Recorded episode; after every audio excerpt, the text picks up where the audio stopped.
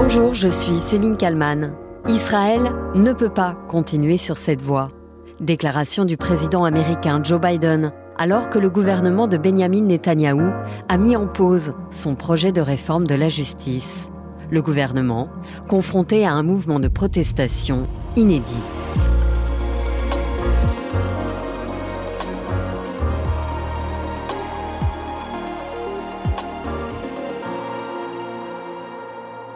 C'est depuis un aéroport de Caroline du Nord que Joe Biden a pris la parole ce mardi 28 mars, très préoccupé par la crise traversée par Israël. Comme le sont de nombreux partisans importants d'Israël, je suis très inquiet. Israël ne peut pas continuer sur cette voie et je l'ai fait savoir clairement. Nous espérons que le Premier ministre agira de façon à proposer un véritable compromis. Mais nous attendons de voir. Est-ce que vous allez inviter le Premier ministre Netanyahou à la Maison-Blanche Vous pensez qu'il viendra à Washington? Non, pas dans un futur proche. Lors du sommet virtuel pour la démocratie, en ce 29 mars, Benjamin Netanyahou a affirmé que oui, c'est vrai, Israël et les États-Unis avaient eu des divergences occasionnelles. Mais il a insisté sur le fait que l'alliance entre Israël et Washington était inébranlable. Une déclaration alors que cela fait maintenant trois mois qu'Israël traverse une crise sociale et politique sans précédent. La raison La réforme judiciaire voulue par Benjamin Netanyahou, ses alliés d'extrême droite et les ultra-orthodoxes. Mais finalement, le lundi 27 mars, Benjamin Netanyahou a annoncé la suspension de son projet de réforme. En raison de la responsabilité nationale et de la volonté d'éviter les divisions au sein du peuple, j'ai décidé de suspendre la deuxième et la troisième lecture de la loi au cours de cette législature de la Knesset, afin de donner le temps de parvenir à un large consensus et d'adopter la législation au cours de la prochaine session. Une allocution au terme de manifestations records et de nombreuses prises de parole dénonçant la volonté de refonte du système judiciaire du Premier ministre.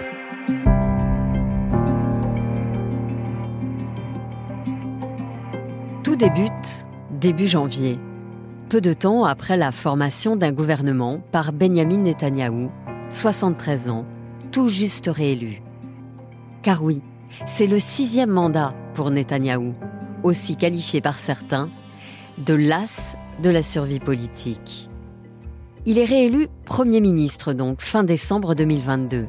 Il avait déjà occupé ce poste de 1996 à 1999, puis de 2009 à 2021. Au départ, Bibi, c'est son surnom, incarnait une droite libérale. Mais cette fois, pour revenir au pouvoir, Benjamin Netanyahou n'a pas hésité à constituer une coalition très à droite. Elle rassemble son parti, le Likoud, les ultra-orthodoxes et l'extrême droite israélienne.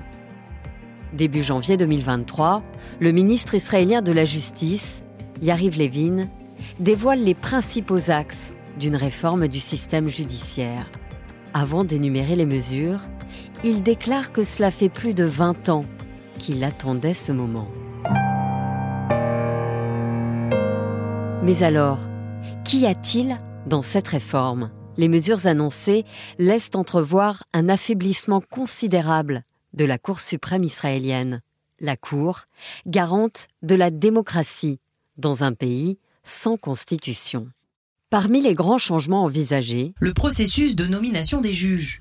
Le ministre de la Justice souhaite modifier la composition de la commission de sélection des juges afin qu'ils ne soient plus élus par leur père, Jusqu'ici, la commission est composée par un panel de magistrats, des députés et d'avocats, sous la supervision du ministère de la Justice. Il propose un plus grand poids des élus, mais aussi des citoyens israéliens dans cette commission. En clair, les juges seraient politisés.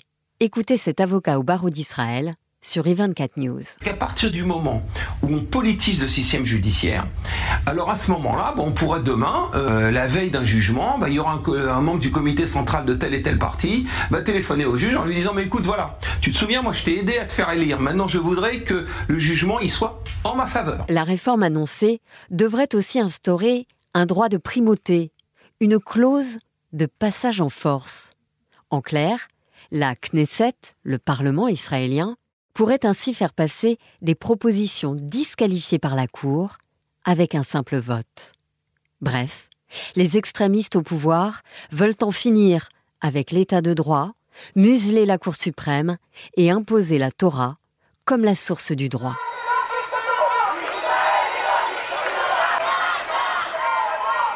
Le samedi 14 janvier 2023, entre 80 000 et 100 000 personnes se rassemblent notamment à Tel Aviv pour dire non à cette réforme judiciaire.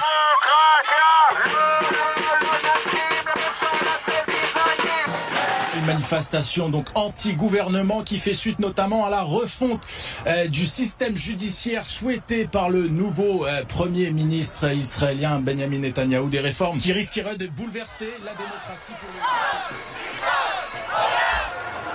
Dans les jours et les semaines qui suivent, la mobilisation ne faiblit pas.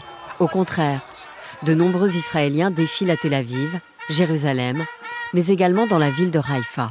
C'est très dur de voir ce qui se passe. Très très dur. On est tous très très inquiets de voir ce qui se passe en Israël. On n'est pas des imbéciles. On voit très bien où, veulent en venir tous les gens qui sont au gouvernement actuellement. Alors c'est vrai qu'il y a eu euh, il y a eu des élections. Les gens ont été élus, mais ils n'ont pas reçu de mandat pour faire ce qu'ils font ici. Voilà, on est là pour protester. J'espère qu'on va arriver à, à faire changer les choses. Le gouvernement maintient son calendrier jusqu'au 21 février 2023, où la réforme arrive devant le Parlement. Devant la Knesset, des dizaines de milliers de personnes. Je suis très inquiète. Je ne sais pas si mes enfants pourront vivre en Israël. Lorsque je vois l'état dans lequel le pays risque d'être avec les changements que propose le gouvernement. La population a compris ce qu'ils préparent. C'est une tentative de coup d'État. Ils essayent de transformer Israël en dictature.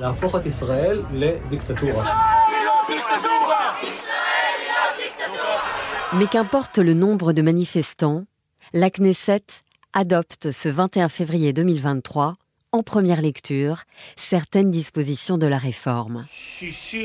63 voix pour, 47 contre, 0 abstention. Je déclare que l'amendement numéro 3 de la proposition de loi fondamentale sur le pouvoir judiciaire, renforçant la séparation des pouvoirs, a été adopté en première lecture et reviendra au comité de constitution. Quelques jours plus tard, les parlementaires sont censés voter d'autres parties du projet. Mais à la Knesset, on ne s'entend plus. Une nouvelle fois, un brouhaha sans fin en commission des lois. Deux clauses de la réforme judiciaire sont à l'ordre du jour. Impossible de s'entendre. Un à un, les députés de l'opposition jugés trop agités sont sortis de la salle par le personnel de la Knesset. À partir de la mi-mars, plusieurs dirigeants étrangers donnent leur avis sur cette réforme décriée, comme le chancelier allemand Olaf Scholz. Monsieur Netanyahu m'a informé aussi des développements euh, de la réforme juridique euh, en Israël. Comme nous sommes des amis proches d'Israël, nous suivons ces débats internes à Israël avec beaucoup d'attention et nous sommes, je ne le cacherai pas, très préoccupés. L'indépendance de la justice est un trésor de la démocratie, nous en sommes bien d'accord. Il est très important euh, de prendre en considération euh, ce qu'a dit le président Herzog pour combattre la polarisation plus avant d'Israël après avoir pris conseil avec toutes les parties et pour assurer la paix dans votre pays. Après les nombreuses manifestations, le président israélien lui-même, Isaac Herzog, je précise que son rôle politique est limité, qualifie le projet de réforme judiciaire de menace sur les fondements de la démocratie. Et une date va marquer un tournant dans ce conflit, le 25 mars 2023. Le Premier ministre Netanyahou a décidé de limoger le ministre de la Défense Yoav Galant. Le Premier ministre a renvoyé Galant après qu'il s'était adressé au public dans une annonce spéciale où il a appelé à l'arrêt de la législation sur la refonte du système judiciaire. Des centaines de milliers de manifestants descendent dans les rues à Tel Aviv et entame une grève générale. La nuit suivante est marquée par de violents heurts avec la police. Les États-Unis, profondément préoccupés par la situation, appellent à nouveau au compromis. Isaac Herzog appelle le gouvernement à stopper immédiatement le travail législatif. Et le 27 mars, Benjamin Netanyahou s'adresse aux Israéliens dans une allocution à la télévision. Nous avons deux camps dans ce débat national et, chacun des camps affirme aimer notre pays. Je suis conscient de la tension immense qui s'est accumulée entre ces deux parties du peuple, entre ces deux camps. J'écoute la volonté de nombreux citoyens qui veulent dissiper cette tension. Moi, en tant que Premier ministre, je propose une pause pour le dialogue. Je donne une véritable chance à un dialogue véritable. Sous la pression de la rue, Benjamin Netanyahou a donc suspendu sa réforme controversée de la justice, au prix d'une concession importante pour ses alliés d'extrême droite.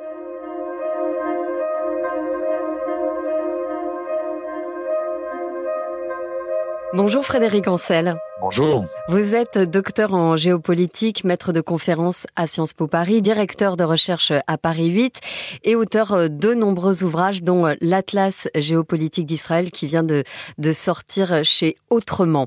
Benjamin Netanyahou qui annonce donc une pause jusqu'à Pessar, la Pâque juive, euh, dans sa, sa, réforme judiciaire, mais on imagine mal comment euh, finalement cette réforme elle peut passer même si elle est retardée. Alors effectivement, elle aura du mal à passer pour une raison simple, c'est que pour la première fois depuis la création d'Israël en 48, euh, on a affaire à un tel mouvement de masse, euh, 700 000 personnes pour la France, ce serait 5 à 6 millions hein, dans la rue, d'une part, et d'autre part, euh, et c'est évidemment lié, c'est la première fois depuis 48 qu'on assiste à la volonté gouvernementale, y compris d'ailleurs lors de précédentes coalitions de droite nationaliste, hein, Pékin, Shamir, Sharon, euh, à, à, donc à la volonté de modifier d'une façon ou d'une autre, mais de manière substantielle, le caractère démocratique de l'État.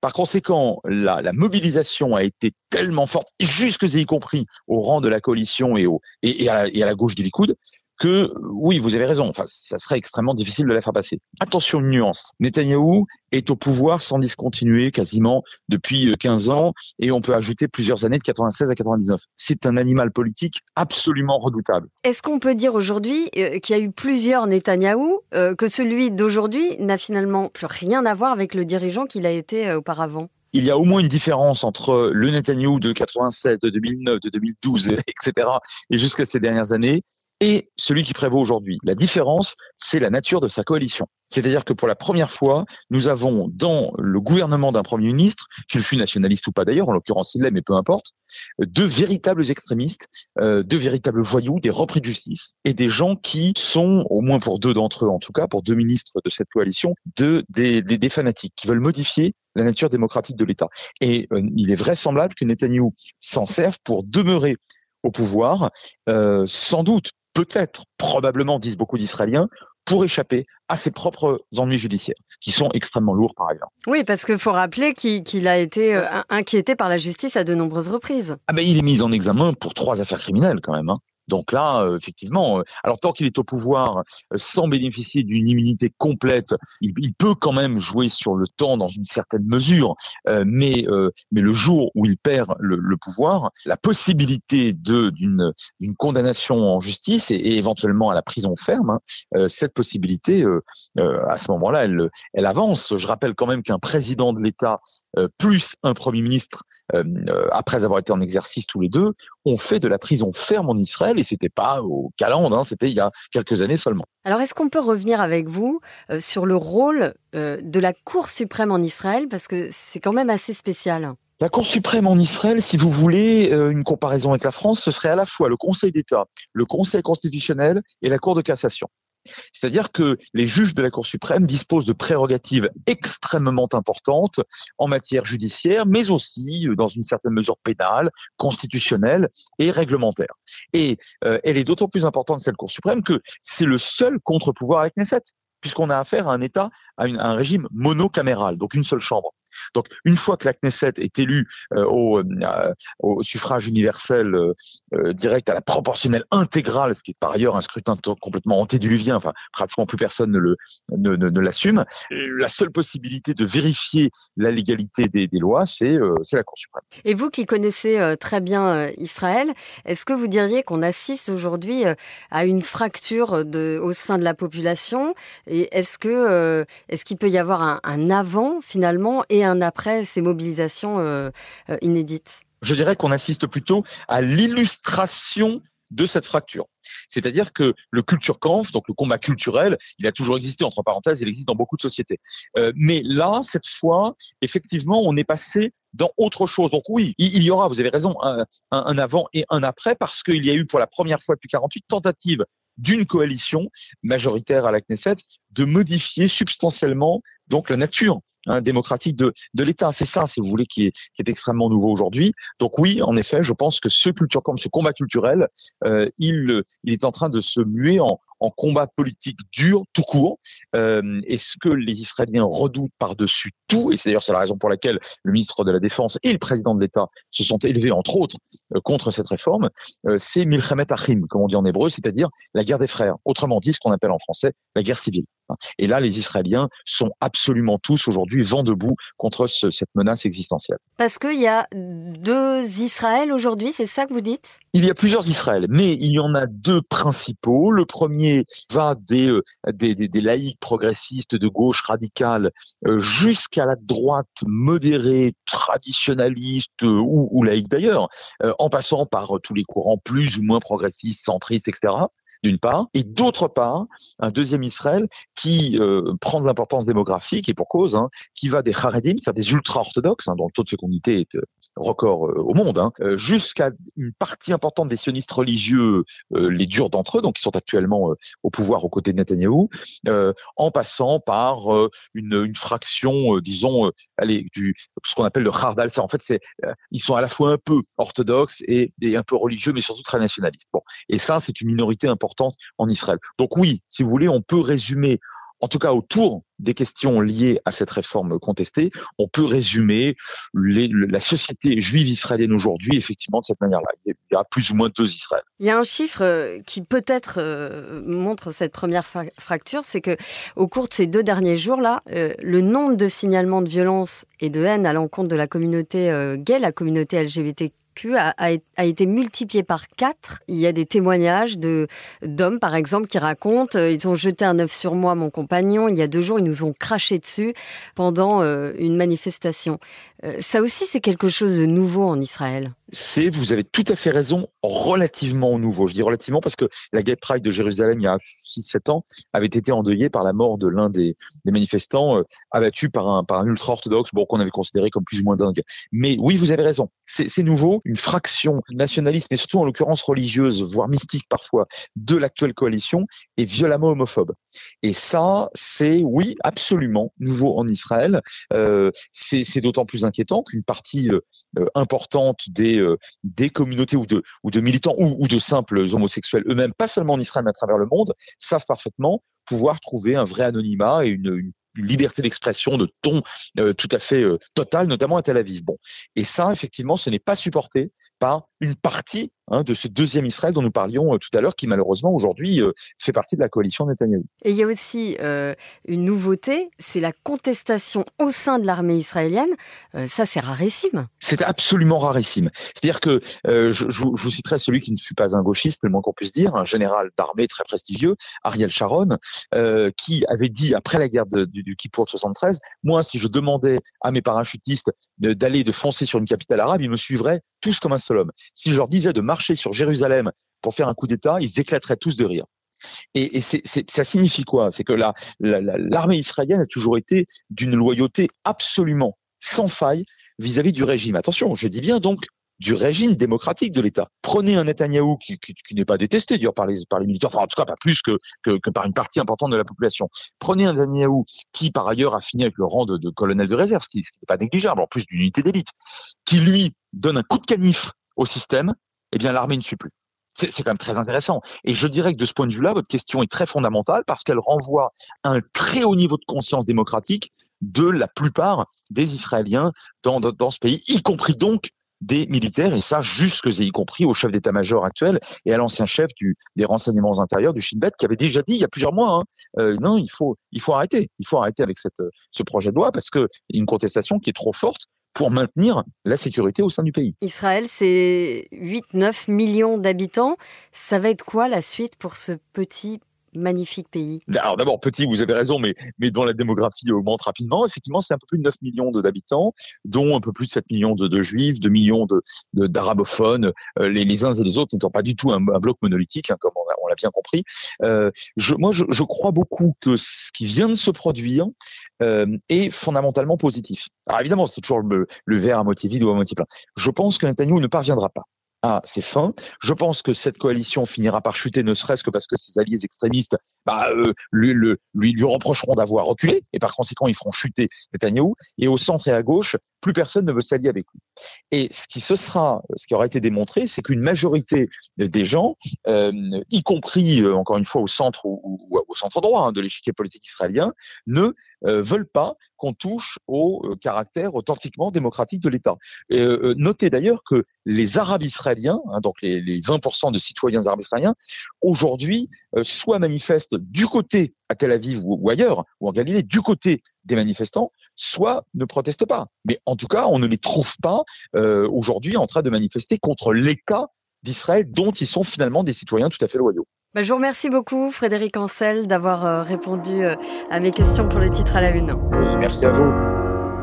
Merci à Sophie Berwaguet pour le montage de cet épisode et merci à vous de l'avoir écouté.